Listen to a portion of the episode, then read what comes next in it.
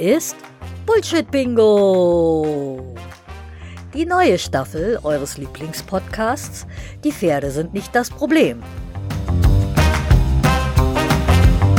Maren und Silke pulverisieren alte Glaubenssätze und entlarven verschwurbeltes Expertenwissen als Bullshit. Habt Spaß!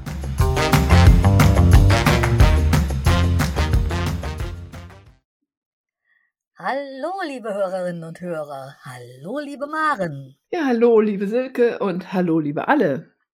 Herzlich willkommen zur dritten Folge unseres Bullshit-Bingos. Ja, ja, ja, wir waren ein bisschen gemein. Aber wer so klar definierbaren Bullshit produziert, muss damit leben, dass der in einem Bullshit-Bingo drankommt. Falls es ein Trost ist, das Bullshit-Bingo soll mindestens 20 Folgen haben. Ich finde, so viel gemeiner, was diese ganzen Erklärungssysteme aus den Pferden machen. Und ich verstehe oft nicht, wie man auf so etwas kommt oder wie man wehrlose Verstorbene derart missbrauchen kann, um mit verbogenen Zitaten die eigene Fantasie zu untermauern und wie man die absolut geniale Anatomie derart dysfunktional beschreiben kann und wie man selbst die eigentlich unbestechliche Physik noch zum eigenen Vorteil zu nutzen versucht. Und um letzteres geht es in der heutigen Folge Bullshit Bingo. Wolltest du nicht auch irgendwas sagen? Du erklärst das hier so schön und gelassen und nee, also da habe ich erstmal gar nicht, ich halt einfach erstmal Klappe. Also okay. Du bist dran. Um letzteres geht es in der heutigen Folge Bullshit Bingo. Es geht um Physik. Es geht um einen Tierarzt, der vermutlich voller Überzeugung das Beste für die Pferde will. Das hatten wir ja schon, das sprechen wir niemandem ab. Der sich aber leider völlig in der Biomechanik verheddert und sein Hebeldenken fast Comedy Rife in einem YouTube-Video beschreibt. Comedy Rife? Comedy Rife. sein Credo ist, dass der Hals des Pferdes fallen muss und die Pferdenase aus biomechanischen Gründen nicht vor der Senkrechten getragen werden kann. Ich war mir lange nicht sicher, hör auf zu gackern. Ich war mir lange nicht sicher, ob das nicht vielleicht doch Satire ist, aber es gibt dazu Kurse und es ist nicht lustig. Was lustig ist, ist, dass er das biomechanische Hebelmodell konsequent zu Ende gedacht hat und von daher mit seinen Beschreibungen völlig richtig läge, wenn ein Pferd wirklich eine Hebelkonstruktion wäre. Hm? Und deshalb beschreibt er den Pferdehals und Kopf anhand einer T-Zange, also so einem kugelförmigen Doppelsieb mit so einem Zangengriff, das locker an einem Stab befestigt oder auch nur aufgehängt ist und daher eben den Vorschlägen der Schwerkraft willig folgt und sich immer schön vertikal einpendelt. Äh, Moment, warte mal. Ich habe das noch nicht so ganz. Also die T-Siebkugel ist der Kopf und der Griff ist der Hals. Aber die Kugel ist im Griff beweglich montiert, sodass der Schwerpunkt der Kugel immer gerade nach unten zeigt. Egal was der Griff macht. Also ein T-Sieb-Gyroskop. Mhm. Fast. Nein. Also irgendein Stab ist der Pferdehals.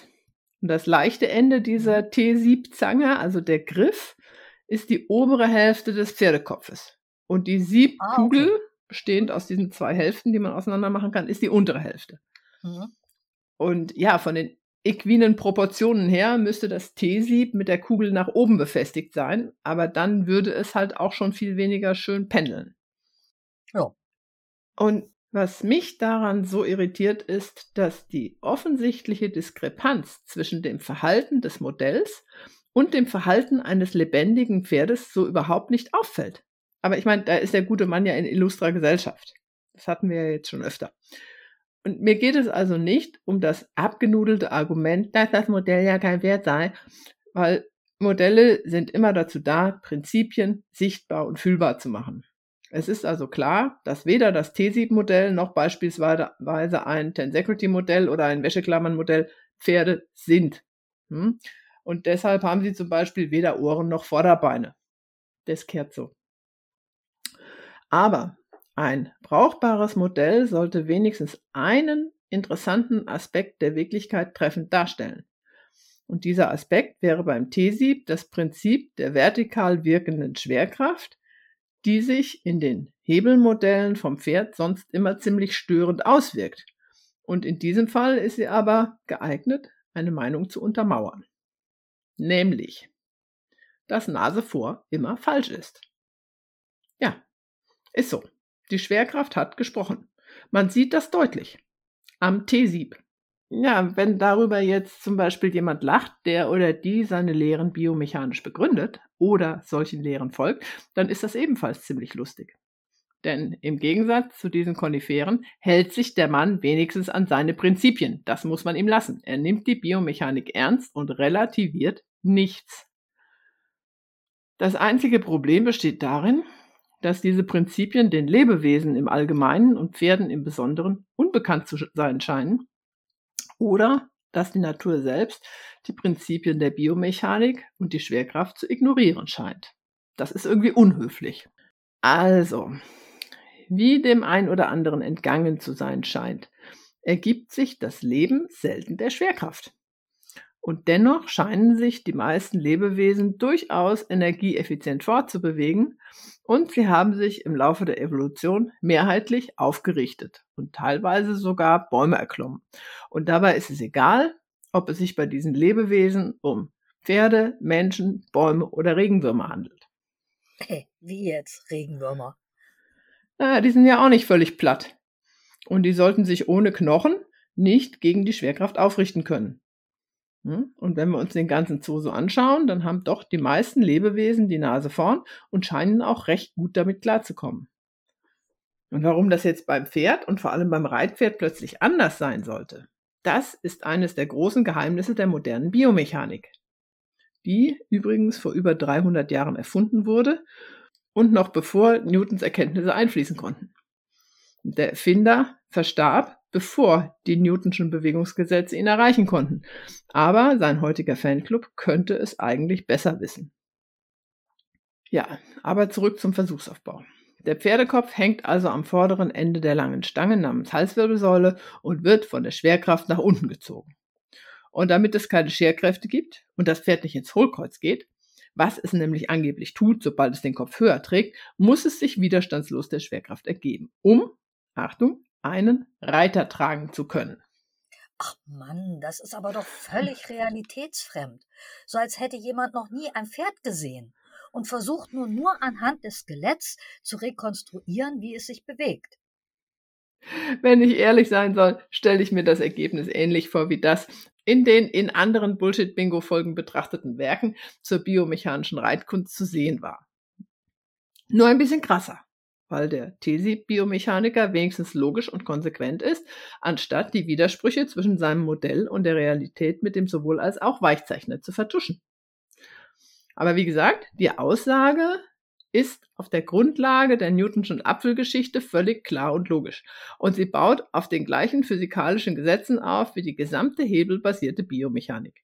Die Grundannahme ist die gleiche wie in allen biomechanisch begründeten Reit-, Ausbildungs- und Heilslehren nur eben konsequent umgesetzt. Ja. Und dann geht's aber noch weiter, dann kommt der Federhandschuh, zack.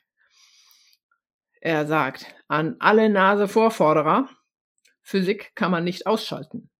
Das sind die Grundgesetze der Natur, da sind wir uns hoffentlich einig, dass man da nicht drüber diskutieren muss. Wie gesagt, aus der Perspektive der orthodoxen hebelbasierten Biomechanik mit ihrem maschinistischen Bewegungsverständnis hat der Mann recht. Denn auf Grundlage der orthodoxen hebelbasierten Biomechanik ist es wirklich nicht möglich, ein Pferd mit Nase vor zu präsentieren, geschweige denn auszubilden. Außer in der absoluten Aufrichtung. Aber dann hat der gute Mann ja auch wieder recht, denn dann haben wir wirklich den verspannten Rücken. Und das alles bedeutet, dass diese Debatte eigentlich intern unter Biomechanikern stattfinden müsste. Also ob die Nase vor jetzt nach biomechanischen Prinzipien funktionieren kann und wenn ja, warum nicht. Und dass das eigentlich gar nicht unser Kram wäre. Oh, dann lass uns doch einfach mal eine Gegenprobe machen. Das wird doch bestimmt lustig. Ja, was heißt hier lustig, ne? Da müssen wir uns jetzt mit dem Begriff Evidenz befassen. Also mit der empirischen Evidenz. Empirische Evidenz ist eine Bezeichnung für das Beweismaterial, das in den Wissenschaften gefordert wird, um Behauptungen, Hypothesen, Thesen oder Theorien von gesichertem Wissen unterscheiden zu können. Man spricht auch von empirischen Belegen oder empirischen Nachweisen.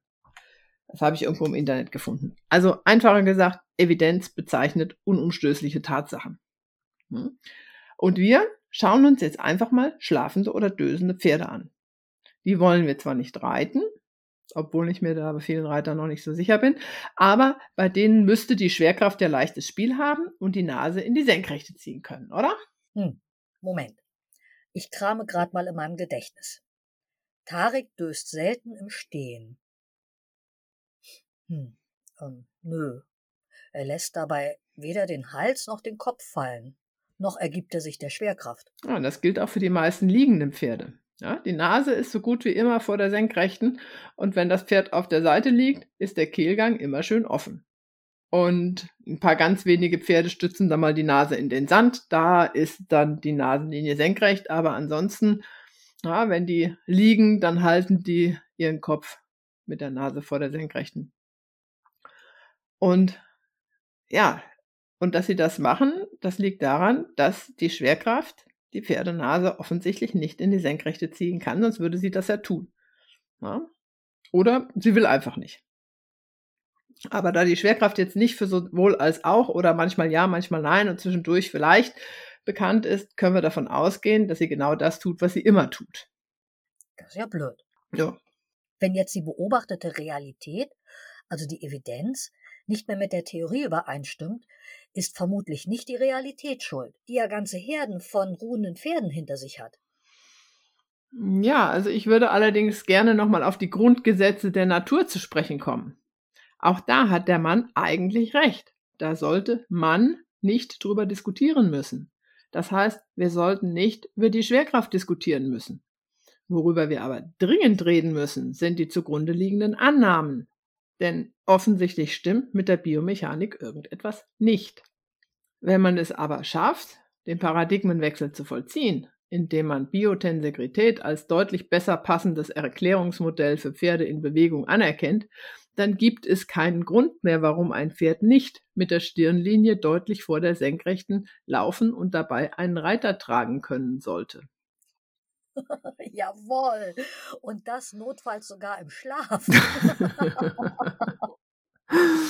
ja, also da geht es nämlich nicht darum, die Schwerkraft wegzudiskutieren. Ja?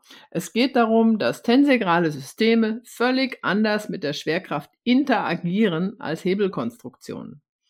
Und wenn man verstanden hat, wie tensegrale Systeme funktionieren, dann wird einem auch klar, warum für das Reitpferd Hals runter und locker, Genick locker und Nase senkrecht beziehungsweise in Anlehnung sogar hinter der Senkrechten absolut keine Option für gesunde Bewegung ist. Und was dabei herauskommt, das sind schlicht und ergreifend pathologische Bewegungsmuster.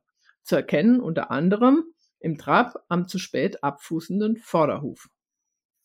Kleiner Tipp, mal als Einschub, das lässt sich ganz einfach an der Longe kontrollieren. Einfach mal filmen und im Slow-Mo anschauen einmal im Vorwärts-Abwärts mit der Nase an der Senkrechten und einmal einfach fröhlich vorwärts, horizontal ans Gebiss ziehend, die Nase deutlich vor der Senkrechten. Probiert es selbst mal aus und schickt uns gerne eure Videos auf Facebook und Instagram.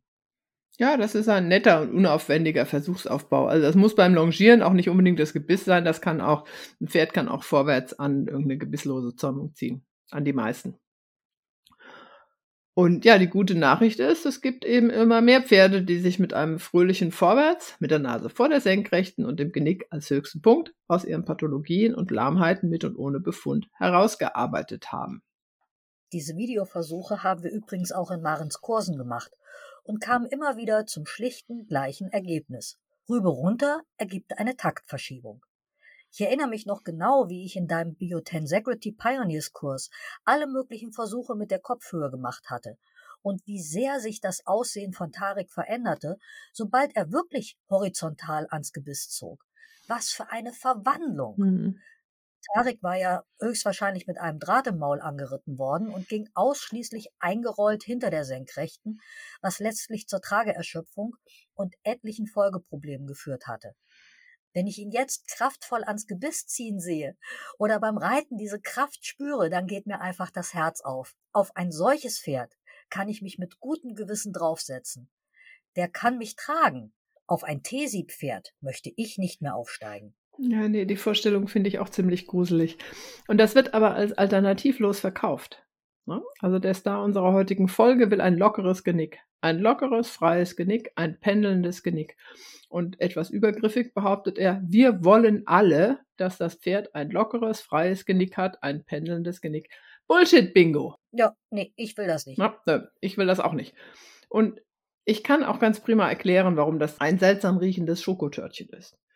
Ein Pferd mit lockerem Genick, mit pendelndem Kopf und der Nase in oder hinter der Senkrechten, zu allem Überfluss auch noch im Vorwärts-Abwärts, befindet sich im Zustand der erlernten Hilflosigkeit.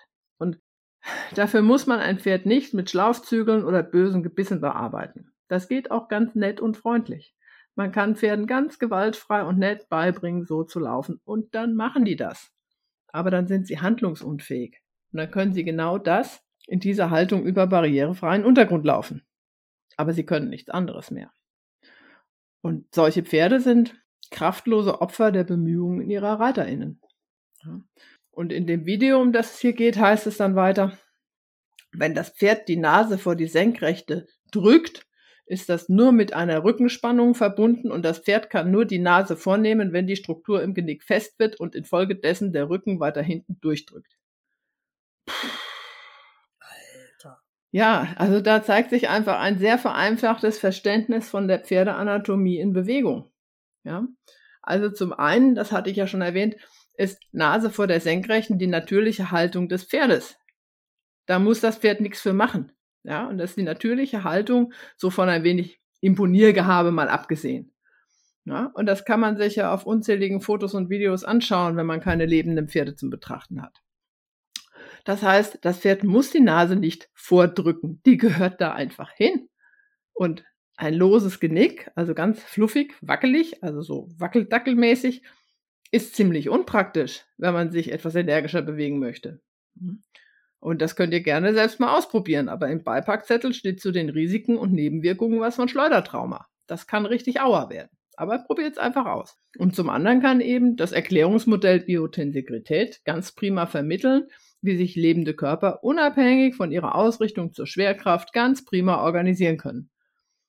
Und da das ja dann auch Physik ist, müsste das ja akzeptabel sein. Du musst jetzt auch mal was sagen.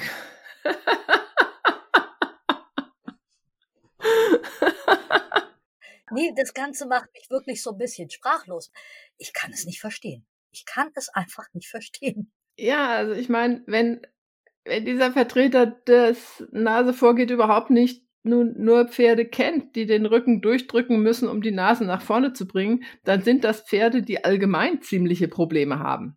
Ja, aber mit ziemlicher Sicherheit ist Nase nicht vor keine Lösung. Falls jetzt jemand Bilder braucht von unterschiedlichen Pferden, die sich schwungvoll mit der Nase vor der Senkrechten durchs Gelände bewegen, dann finden sich davon ein paar in meinem Teaser-Video zum Gebrauchshaltungskurs. Das werden wir dann unter dem Podcast verlinken. Ja, der Premierenkurs ist ja gerade erst zu Ende gegangen und ich durfte wieder mit dabei sein. Es war großartig. Ich habe wieder so viel auch in den Sattel mitnehmen können. Einfach großartig. Also vor allem gibt's eben auch noch einen Haufen Geschichte dazu. Ja, also woher unsere heutigen etwas verqueren äh, Bilder von was Pferde müssen überhaupt kommen. Da wird wirklich haarklein aufgedröselt, warum oder äh, warum vorwärts, abwärts nicht die Lösung ist. Und wo da die FN, wo die moderne Reiterei falsch abgebildet Das ist ja, das ist ja nicht nur die FN, ja. also da, da haben wir inzwischen überall so eine muntere Mixtur aus ganz vielen verschiedenen nicht funktionierenden Systemen. Da hast du dich auch ganz tief in die alten Schinken und Melzer vergraben und mhm, mh. gelesen und gelesen. Also ich finde die wirklich großartig. Dicke Empfehlung. So, wollten wir nicht immer noch ein positives Beispiel bringen am Ende aus deinen Kursen? Aber eigentlich habe ich das ja schon genannt mit Tarek. Ja, ne? Er hat gesagt, Nase vor und der Nase nach. Super. Ja, und wir hatten ja gerade am Schluss auch schon oder kurz vor Schluss schon äh, dass eben Bilder von unterschiedlichen Pferden, die sich schwungvoll mit der Nase vor der Senkrechten durchs Gelände bewegen, sich in diesem Teaser-Video zum Gebrauchshaltungskurs befinden. Genau. Ja, da kann man, die kann man sich da angucken, ohne dass man den Kurs kaufen muss. Ja. Findet ihr dann im Shop unter Gebrauchshaltungskurs müsste das eingebunden sein. Ich hoffe mal, aber wir werden es auch unter dem Podcast, unter der Podcast-Folge verlinken. Auf jeden Fall. Ja, dann sind wir ja schon durch für heute. Super. Jo. Dann bin ich Dann. am Ende.